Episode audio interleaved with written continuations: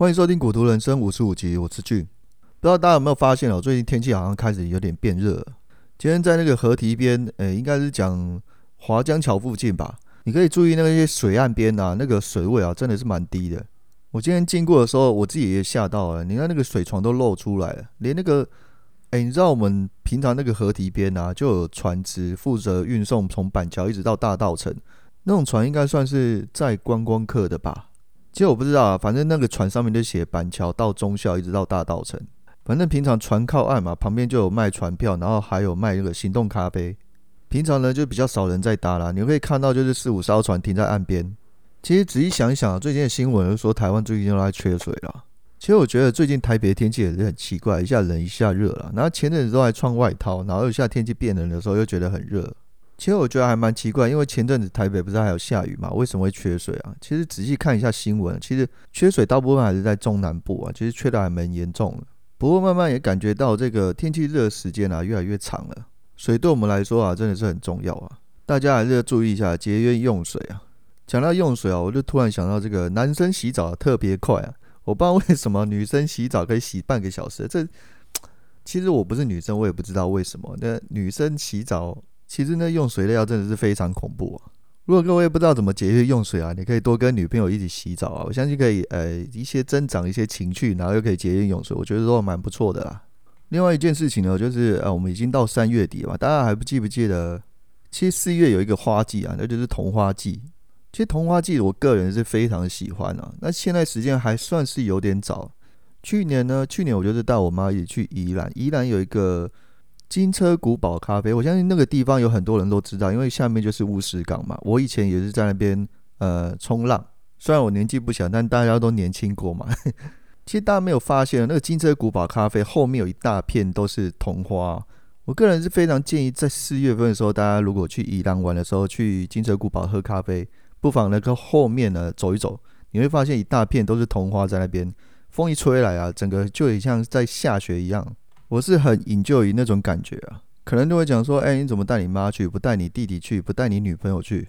哎、我是觉得都适合啦。你知道宜兰的金车古堡咖啡那边地势就比较高嘛，那个眺望整个岸边的景色，我觉得是相当不错。其实我本身的血统有一半算是宜兰人吧，我记得宜兰有一半的姓氏，哎、有蛮多姓氏都姓有的啊。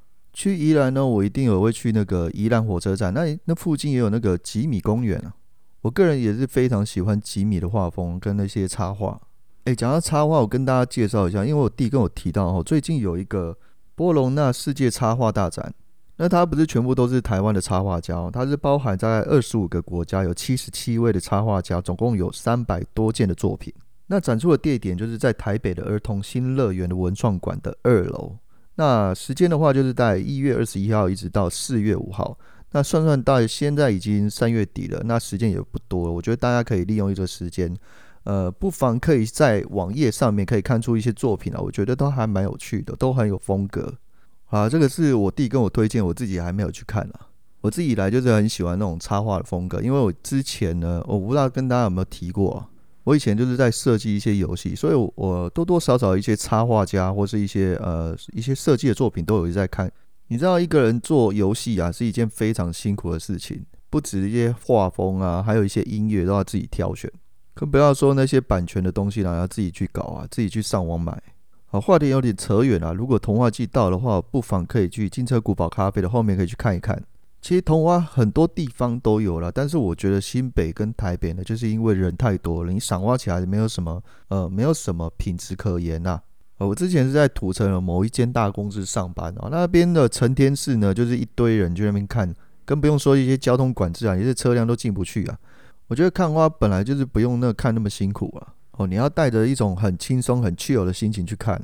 好，我们回到股市啊，最近的美股的道球呢，已经破上最高点了，三万三千点，一个冷不防啊，啪打上去就给你创新高。如果大家有空有兴趣的话，可以拉一下它的技术线图啊，这个气势啊非常明显。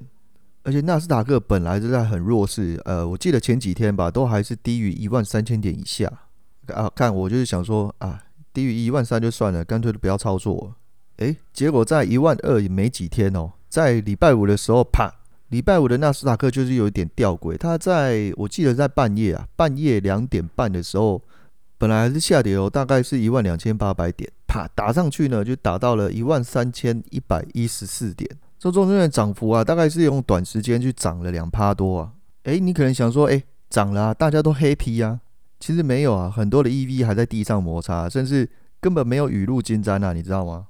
像这个 Spotify 啊，涨了大概两趴多吧，Square 呢也涨了两趴多。有些壳公司啊，在前几天我记得还是在九块九多吧，然后在周五的时候一次都拉了十块钱以上啊。我相信这个 SPAC 呢，还是在一个呃资金守备一个非常好的方法啊。然后在 EV 股上面啊，有一些股涨，有一些股跌啊。有一些 EV 股涨的都是一些前阵子啊跌得太深，然后一些反弹的现象。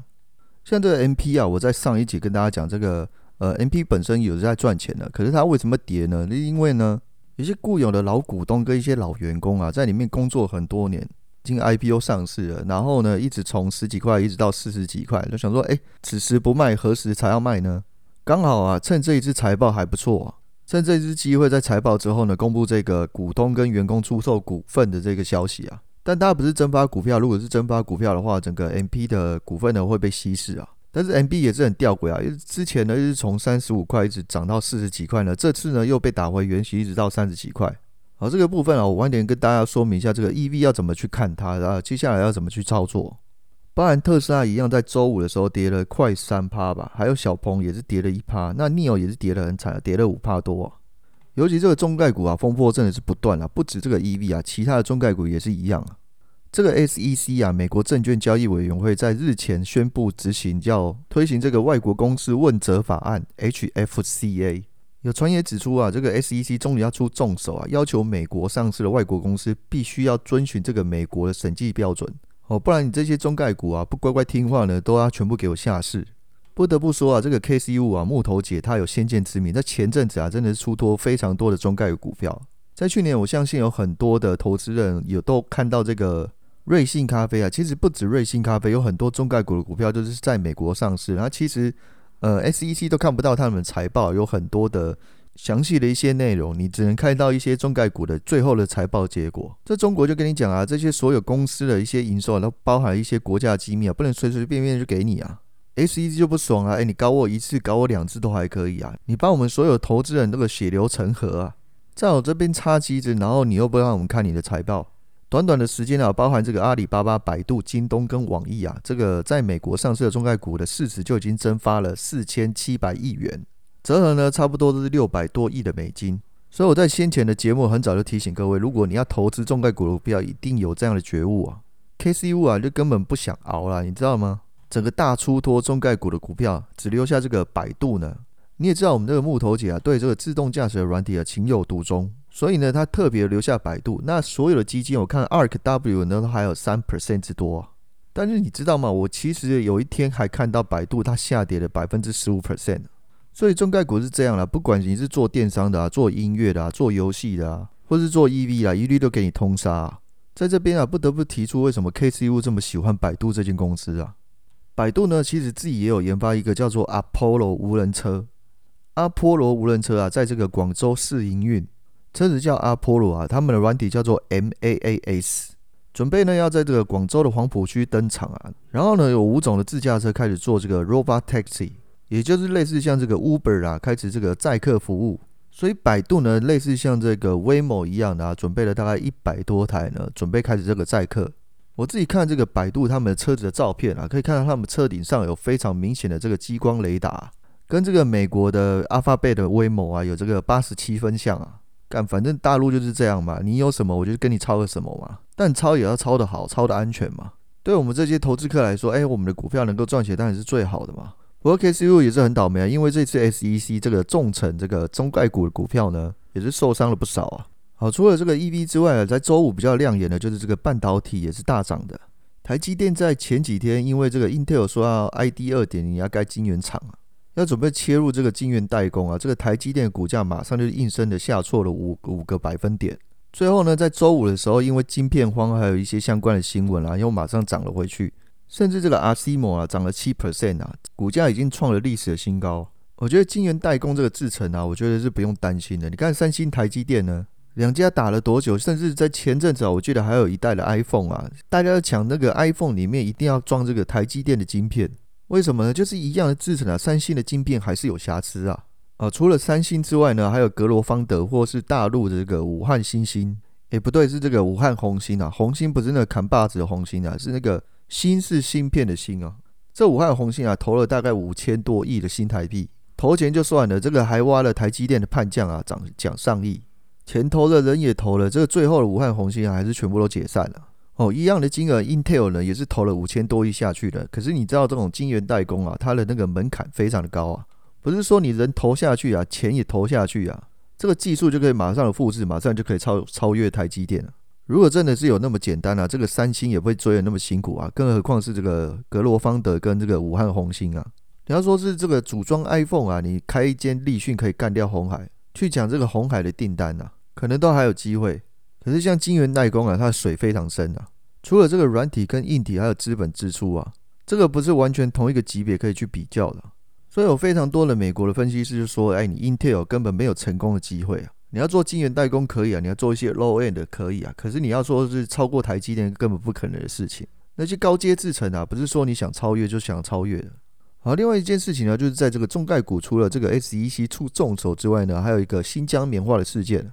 其实这件事情呢，要把这个时间拉到去年四月左右啊，这个非营利组织全球法律行动网络。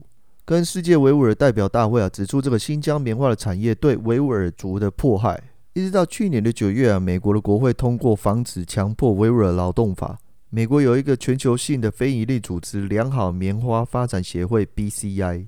这个协会非常多的品牌，包含你听过这个 H&M 啊、Nike 啊、Puma 啊、CK 啊，一同啊全面抵制了这个中国新疆的棉花。中国大陆听到了就气噗噗嘛，那许多艺人啊。开始解除了这些代言，包含这个欧阳娜娜，还有这个张钧甯、许光汉、彭于晏、陈奕迅啊。其中这个欧阳娜娜跟蔡依林呢，哦，这个反应比较慢，然后大陆人就骂他：“哎，滚回你们台湾去啊，去做你们台湾巨星。”这个大陆的小粉红总是比较激动一点啊，也不想想看，如果真的是爱他们的祖国，为什么不把台湾的国籍换成中华人民共和国的国籍呢？更何况彭于晏啊，他是加拿大的国籍，所以大陆人是真不知道还是假不知道，真的是爱他们祖国，还是为了只是赚他们的钱啊？OK，回过头来说啊，这个不管是 H&M 啊、Puma、Nike 啊，跟台湾的宝城，这些都是疫情股嘛。在去年的时候，因为疫情的关系，很少人买鞋子，甚至这个新闻也有播出啊。这个虽然这个风波只一下子，很多的 Nike 啊，在线上都被抢购给抢光了，因为这一次的那个新疆棉花，这是 Nike 大概跌了七个百分点。可是事情过了没几天啊，整个 Nike 它的股价又回到呃原本的水位了。反而有这些投资人可能因为这次新疆棉花事件呢、抛售这些呃 Nike 跟 H&M 的股票。在我看来，在美国复苏的这个这段时间啊，如果你是保守型而且比较稳定型的投资人呢、啊，我觉得 H&M 跟 Nike 呢，我觉得你是可以考虑的。这些大陆人啊，嘴巴讲的是爱国啊，可是口嫌体正直啊，线上线下一样卖得很好。好，还有另外一件事情补充哦，就是这个 ARK 呢，它在因为前阵子 EV 在洗盘嘛，虽然纳斯达克还在涨啊，可是这个 EV 呢，整体来说还是在回血啊。去看一下它的旗舰 ETF，就是 ARKK 啊，前四大仓位有点变哦，现在第一名还是特斯拉，然后第二名是 SQ，第三名呢已经变了 Teladoc，第四名还是 Roku 哦，可以很明显看出来这个 KCU 啊对这个 Teladoc 还是情有独钟哦。去看一下它的 Teladoc 已经完全超过这个 Roku 啊。前四大仓位人呢，基本上都是五到十 percent，也就是说，现在的第四大仓位就这个 Roku 啊，它的占比呢大概是五点五 percent。可是到了下一个仓位啊，也就是第五仓位，它的占比变成三点五 percent。哦，这个不难看出啊，这个前四大仓位啊，KCU 是非常非常注重的。哦，因为第五仓位之后呢，全部都变成三 percent 以下。简单来说啊，你今天要比主动基金呢还要更主动，很简单，你就买前四大仓位就对了。也就是说，现在目前二 K 的仓位啊，前四大仓位加起来也差不多，算起来大概接近三十 percent。我相信很多人是相信这个 KCU 木头节的能力啊，可是我个人呢、我个人对这个 Teladoc 还是有一点疑虑啊。我特别问了我在美国的表弟，问他有没有用过 Teladoc，其实他也没有用过啊。不过我对这个 Teladoc 呢，他是说免费看诊。他是说线上啊，线上免费看诊的，我觉得这个是非常有吸引力。不过呢，好像也没有那么普遍啊。哦，每个人买股票都有他自己的理由嘛。OK，或许你对 Palantir 很熟悉，对 Teladoc 也很熟悉，或许你也用过。我相信这个 KCU 一定花了长久的时间去研究这两张股票，才会压这么重仓啊。哦，除了这个 ARK K 还有另外一个新闻，就是 ARK X。这个 X 啊，很明显可以看出，就是 KCU 它要发展这个太空旅行的 ETF。预计呢，最快啊，下个礼拜你就可以买到这档 ETF 了。哦，大家就可以注意一下。不过呢，我看这个 ARK K 啊、ARK W 都有这个 Tesla 已经压到满档，都是十 percent 了。我相信这个 ARK X 呢，应该 Tesla 也是没有问题的话，也应该也是十 percent 的。哦，我个人看法，这个太空旅行呢，还是有一段距离啊。如果你觉得呃你的想法跟 KCU 一样前瞻啊，我相信你把多余的闲钱放在这个 ETF 上面，应该也是没有问题。只是说现在的太空旅行还没有一个明显的商业营收啊。但是成长股就是这样嘛。如果在成长之前你先买了，当然是相对的低点嘛。哦，最后我做一个总结哦，那 EV 到底可不可以买呢？我觉得现在呢，你可以在我上一集呢，我跟他推荐一个软体叫做维牛啊，你可以把那个所有的 EV 的概念股跟这个纳斯达克做一个对比。整个特斯拉在自从去年十一月的时候开始，因为进入到这个标普五百，所以几乎所有的 EV 概念股都雨露均沾了。哦，不管你是做中概股的 EV 啊，或者是充电桩啊，或者是呃上游的 MP 啊。这个对比的线图很明显的就是开始在做一个收敛，因为之前如果没有收敛的话，你可以很明显的看出这个两几条的线型都是乖离率相当的大。如果各位是在这几个月开始买电动这个概念股，我相信在心里面呢会产生一些不小的压力。那一样跟大家说一下，如果你买的这个水位这个价位非常高呢，我建议呢还是减轻一些持股会比较好一点。哦，如果你的部位呢又是压得非常大呢，我还是希望不要造成你生活上的负担啊。因为投资这种东西呢，本来就是不要有太多的情绪上的影响。最近啊，有越来越多的这个电动车的竞争者啊，我觉得这些都是好事啊。有竞争啊，竞争越激烈，这个代表这个市场越活络。不过你想想看啊，这个目前排名第一名就是这个特斯拉，也才去年卖了五十万台而已嘛。一年呢、全球车市的销售啊有九千万台，而特斯拉只卖了五十万台。你说就九千比五十，但这个效益还没有很明显嘛？如果你还担心呢、我建议你还把部分的资金可以转移到这个 PS ratio 比较低的个股上面，像这个航空邮轮类股啊，我觉得它的 PS ratio 都还是相当的低。像是 AAL 它的 PS ratio 是零点六四，我觉得低于一啊，就是相当好的标的啊。再像是 UAL 是一点零三啊，DAL 是一点七七，那波音的话是二点三九。相关的一些 PS ratio 我会贴在这个脸书上面，如果大大家有空有兴趣的话，可以上这个股图人生的脸书可以上去去看了。如果你承受不住这样的 EV 大幅度的波动呢，我相信你如果做一个资金的分散运用啊，对你的压力减轻会有一定的效果哦。我相信整个股票市场都是这样啦，不可能整个只有 EV 在涨，然后传统类股都不会动啊。哦，如果你给我仔细去看啊，回去看那个波克夏跟 ARK 基金呢，BRK 甚至这个涨幅超过这个 ARK，这种资金本来就是这个轮动的嘛，EV 转完换这个半导体，半导体转完换这个传统类股啊，传统类股涨完之后，有可能又换这个航空邮轮。如果你没有那个太多的时间来看股票的话，我相信投资基金呢，也是你一个选项之一啦。每个人能承受的这个风险波动都不太一样啊。呃，如果你是那种寻求稳健获利的投资人呢，我相信投资基金会有你对你有非常大的帮助。毕竟这些基金呢，都有很多的专业经理人，而且你只要付这种少少的管理费，你就可以获得这个 KC Wood 的专业管理团队，或是巴菲特的基金的专业经理人。不要小看这个巴菲特，他每一年呢，平均这个播客下都可以赚近百分之二十的获利。好吧，那今天的节目就先到这边了。那以上的投资经验都是个人的经验分享啊。不是投资建议啊，我是俊，我们下次见喽，拜拜。